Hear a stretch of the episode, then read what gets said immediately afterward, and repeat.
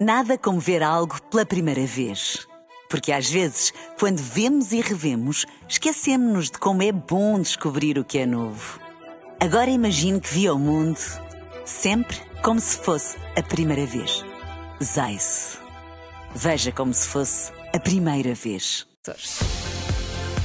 Na rádio, no digital, em podcast. Música para sentir, informação para decidir.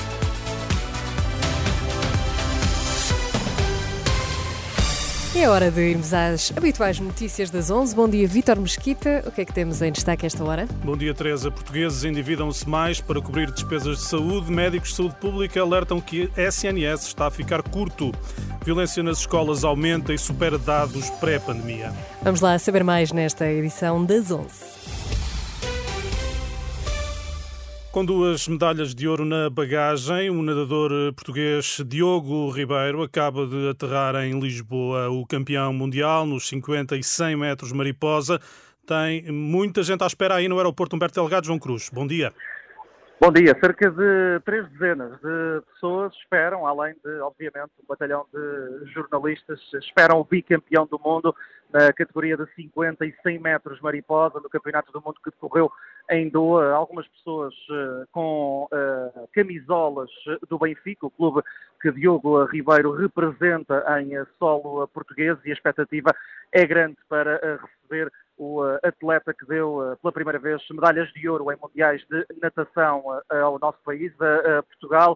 A indicação que temos é que Diogo Ribeiro terá aterrado muito perto das 10h40 da manhã, há muito pouco tempo, mas estará ligeiramente atrasado para aparecer aqui na zona das chegadas do aeroporto de Lisboa. Estaremos cá para receber o bicampeão do mundo. A reportagem de João Cruz no aeroporto Humberto Delgado em Lisboa. O uh, campeão eh, do mundo uh, Diogo Ribeiro acaba de um, aterrar uh, em Portugal com duas medalhas de ouro na bagagem. É a confirmação de que o Serviço Nacional de Saúde não está a satisfazer as necessidades da população.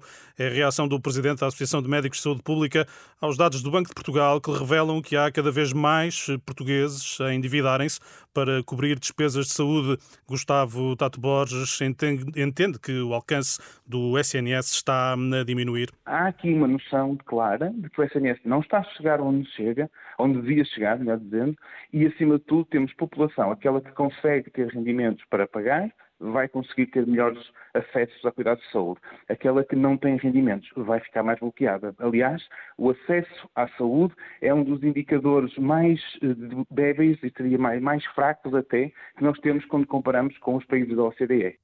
Gustavo Tato Borges apela por isso ao próximo governo que invista na saúde pública. Mais agressões, ofensas e roubos. A violência nas escolas está a aumentar e já supera os números pré-pandemia. Só no primeiro semestre do ano, a PSP registrou cerca de 2.600 ocorrências nas escolas. São mais cerca de 90 em relação ao mesmo período de 2019. Números avançados esta segunda-feira pelo Jornal de Notícias. Uma luta urgente. A FENPROF apela aos professores que recorram à justiça para conseguirem reinserção na Caixa Geral de Aposentações. A Federação Nacional dos Professores entrega hoje ações em todos os tribunais administrativos e fiscais do continente. O Kremlin eh, garante não ter qualquer intervenção no processo de entrega do corpo de Alexei Navalny, o principal opositor de Vladimir Putin. Pelo terceiro dia consecutivo, a mãe de Navalny e os advogados foram impedidos de entrar na morgue do ativista que morreu numa prisão do Ártico. Obrigada, Vitor Mesquita. Voltamos a ouvir-te ao meio-dia. Até, Até já. já.